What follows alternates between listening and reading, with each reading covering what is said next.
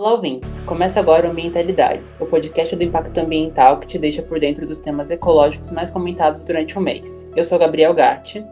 E eu sou Giovanna Zaparoli. E você hoje é o nosso convidado. Seja muito bem-vindo.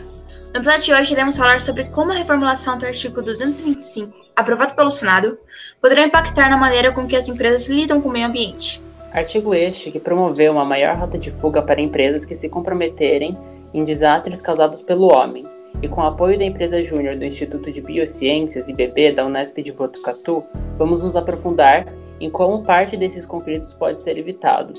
O Ambientalidades começa agora. O artigo 225 da Constituição Brasileira trabalha com o objetivo de manter o meio ambiente equilibrado. Este serve ao bem comum do povo e necessidade de uma vida sadia, tendo os cidadãos como dever protegê-lo e preservá-lo. Sabemos que boa parte disso se mantém apenas na teoria, já que foram muitos os desastres causados por grandes empresas que saíram impunes, ou, em outros casos, com quase nenhuma consequência. Peguemos de exemplo os casos de rompimento de barragens em Mariana e Brumadinho. Nos casos de barragens, principalmente de Mariana, em que o resíduo chegar até o mar do estado do Espírito Santo, a empresa privada responsável, Samarco, teve a retirada de acusações como homicídio, além de terem pago, entre esses cinco anos de impacto, apenas parte do prometido pela empresa Vale. Segundo a aluna e assessora do Departamento de Relações Comerciais da MB Júnior da Unesp de Botucatu, Isabela Moreira, os danos vão além do material, atingindo também o socioeconômico. Os impactos ambientais causados por esses desastres abrangem o meio, meio físico, principalmente pela degradação da qualidade da água, que apesar de possuir toxicidade para humanos, desencadeiam uma série de impactos ambientais graves. Além disso, apenas no desastre de Mariana, que foi citado, 19 pessoas morreram e aproximadamente 11 toneladas de peixes mortos. A influência também ocorre no meio biológico, observando que a destruição de áreas de reprodução de peixes foi muito devastadora, além de impactos ambientais no solo, nos rios, nos lagos e também na flora e na fauna local, causada pelo soterramento da mata ciliar e das espécies arbóreas. Essa situação contribuiu para o desenvolvimento de doenças causadas por vetores, além de aumentar o risco de contaminação por metais pesados, gerando sérios problemas à saúde humana. Também houve influência no meio socioeconômico, pois houve o comprometimento do estoque pesqueiro, gerando impossibilidade do uso da água de rios para abastecimento rural e urbano. Além disso, houve muito impacto na economia pelas atividades agropecuárias terem sido devastadas.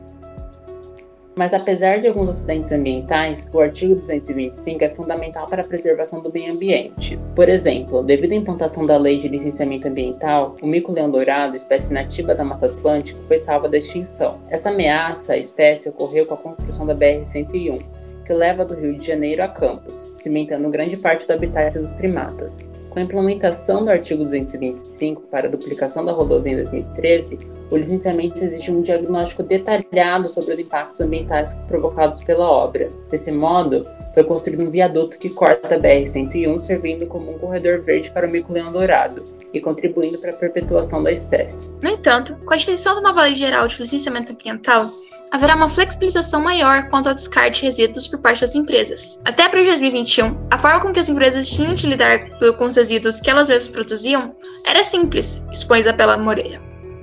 A geração de resíduos de cada estabelecimento é uma responsabilidade legal da empresa, independente de qual seja o conteúdo gerado pela sua produção. A Lei nº 12.305, de agosto de 2010, institui a Política Nacional de Resíduos Sólidos. Esta evidencia as principais responsabilidades do gerador de resíduos e favorece uma visão sistêmica, que abrange diversas variáveis ambientais, avaliadas desde as responsabilidades da geração até a destinação final além de estimular a cooperação entre governo, empresa e sociedade. A integração das ações visa estabelecer mecanismos para minimizar a geração de resíduos, reconhecer a qualidade dos resíduos como matéria-prima e também incentivar a não geração, principalmente através do reaproveitamento e a reciclagem.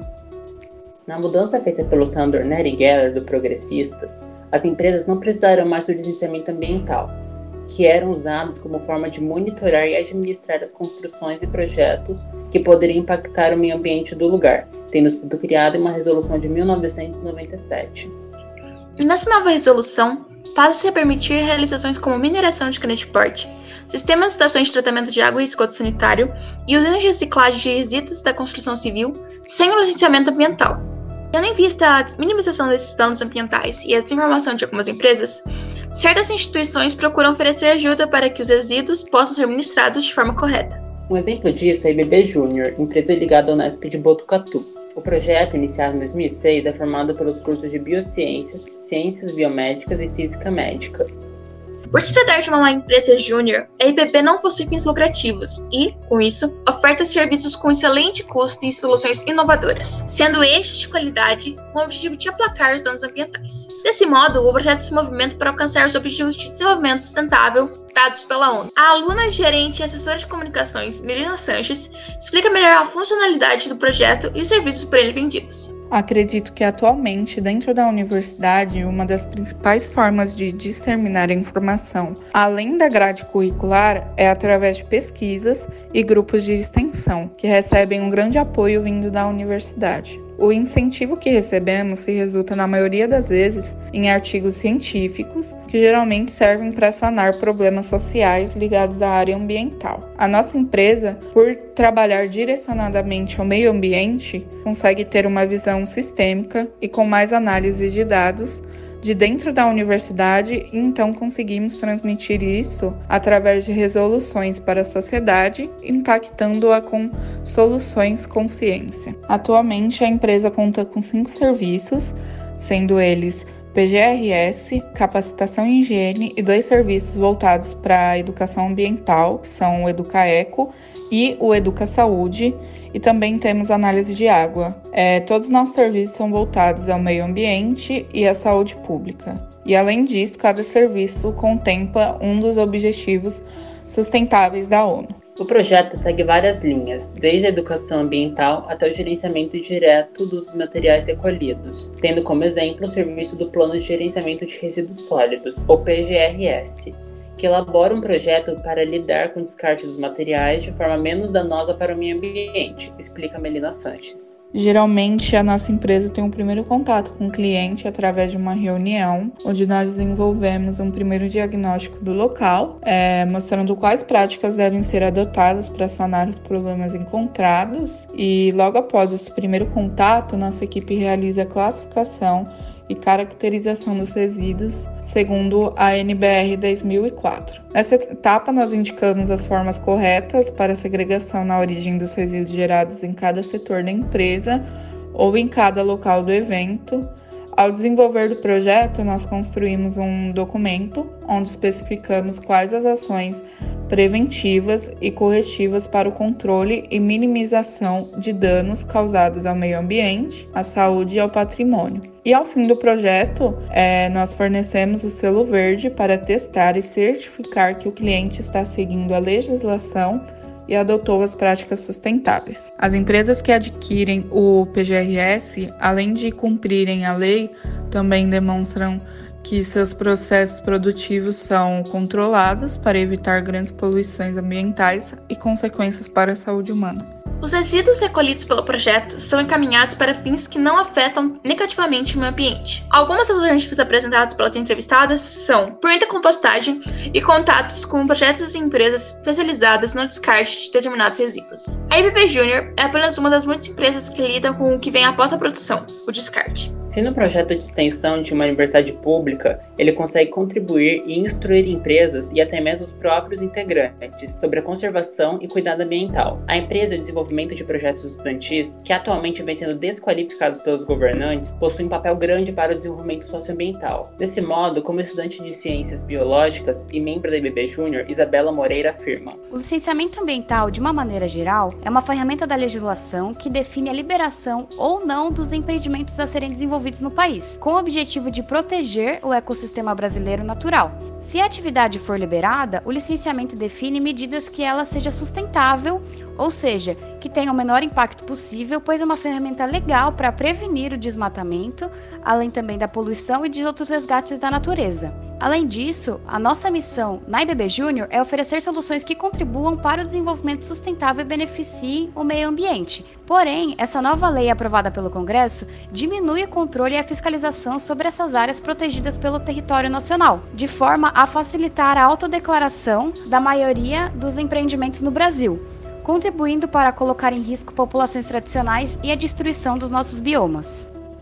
Sendo assim, a flexibilização da lei do licenciamento ambiental apresenta um risco, já que não haverá uma regulamentação rígida sobre os descartes de resíduos. Sobre o caso do rompimento da barragem de Mariana, anteriormente abordado, o dano ambiental foi estrondoso, porém, há medidas que possibilitam uma certa reversão dos males causados. Como soluções principais para a área afetada pelos desastres, aponta-se o reflorestamento, o apoio institucional aos cidadãos das áreas diretamente afetadas pelo desastre e o incentivo às atividades econômicas locais. Além disso, é necessária a elaboração de estudos sobre a fauna e flora afetada, com a posterior aplicação de medidas de proteção às espécies, uma vez que, em razão da espessura de camada de lama, acredita-se que a total secagem do local demora em média 10 anos para ocorrer e a recuperação da mata ciliar é importante aliado para a melhora da qualidade da água dos rios atingidos pela lama. Em complementação, a PL que contempla o fim do licenciamento ambiental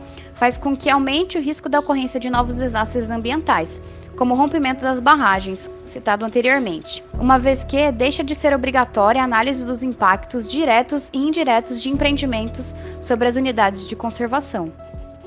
Como disse Isabela Moreira, há uma série de procedimentos demasiado trabalhosos para possibilitarem a reabilitação do território danificado pelo rompimento da barragem. Já com a nova resolução do artigo 225, incidentes como esse poderão se tornar recorrentes sem que haja uma supervisão legal do governo. Com o desenvolvimento do espaço urbano, novos impactos aparecerão e teremos que lidar com estes. O que o artigo 225 traz é um dos problemas que agropecuários e grandes empresas possuem, o avanço territorial. No entanto, existem soluções saudáveis e que visam o bem-estar social, econômico e ambiental, como os corredores verdes, o reflorestamento de áreas afetadas e a manutenção dos licenciamentos ambientais. Todas essas opções são de extrema importância e já conseguiram salvar espécies como o mico-leão dourado enquanto a evolução industrial ocorria. O projeto de lei acaba por ser apenas uma desculpa para que haja diminuição de esforço para manter o meio ambiente em equilíbrio com o meio antropológico.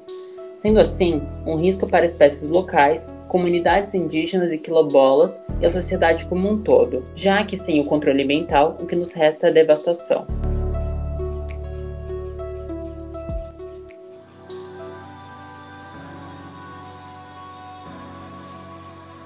Começamos o giro ambientalidade deste episódio com a notícia de que o presidente da Câmara dos Deputados, Arthur Lira, pautou com urgência a votação para a aprovação da PL 984 de 2019. O projeto de lei foi aprovado no dia 10 de junho e permite o corte de parques ecológicos com estradas. Inicialmente, a PL tem como objetivo reabrir a Estrada do Colono, que corta o Parque Nacional do Iguaçu, no Paraná. Além disso, a ministra do Supremo Tribunal Federal, Carmen Lúcia, autorizou uma investigação contra o ministro Ricardo Salles, Meio Ambiente. Salles foi acusado de crimes como advocacia administrativa, criar dificuldades para fiscalização ambiental e atrapalhar investigação de infração penal que envolva organização criminosa. Em maio, o ministro também compareceu à cidade de Bauru para o um encontro com a prefeita Suelen Rosim, patriota. Os dois fecharam acordo para que Ricardo Salles atue na agenda ambiental urbana da cidade.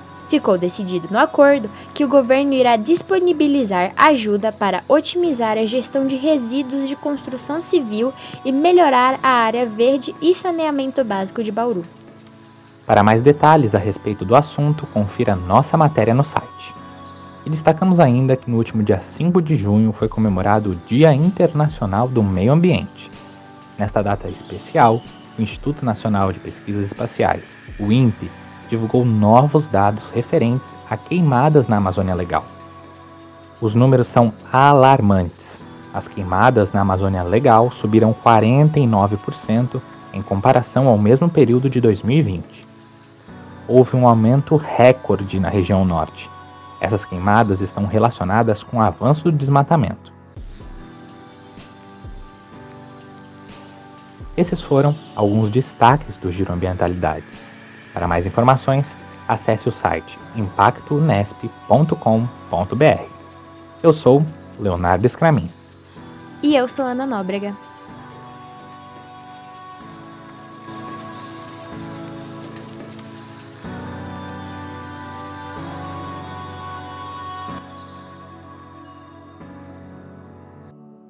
Dessa forma, nos despedimos de você, querido ouvinte. Muito obrigada por nos acompanhar até aqui. Para conhecer mais sobre nossas produções, basta entrar no site www.impactonesp.com.br. Agradecemos a participação da IBB Júnior, em especial a Isabela Moreira e Melina Sanches. Edição de roteiro de Giovanna Zaparoli e Gabriel Gatti e produção de Ana Nóbrega e Leonardo Scramin. Eu sou Giovanna Zaparoli. E eu sou Gabriel Gatti. Acompanhe nosso site e Instagram, arroba Impacto Nesp, para mais informações sobre sustentabilidade e o meio ambiente. Até a próxima.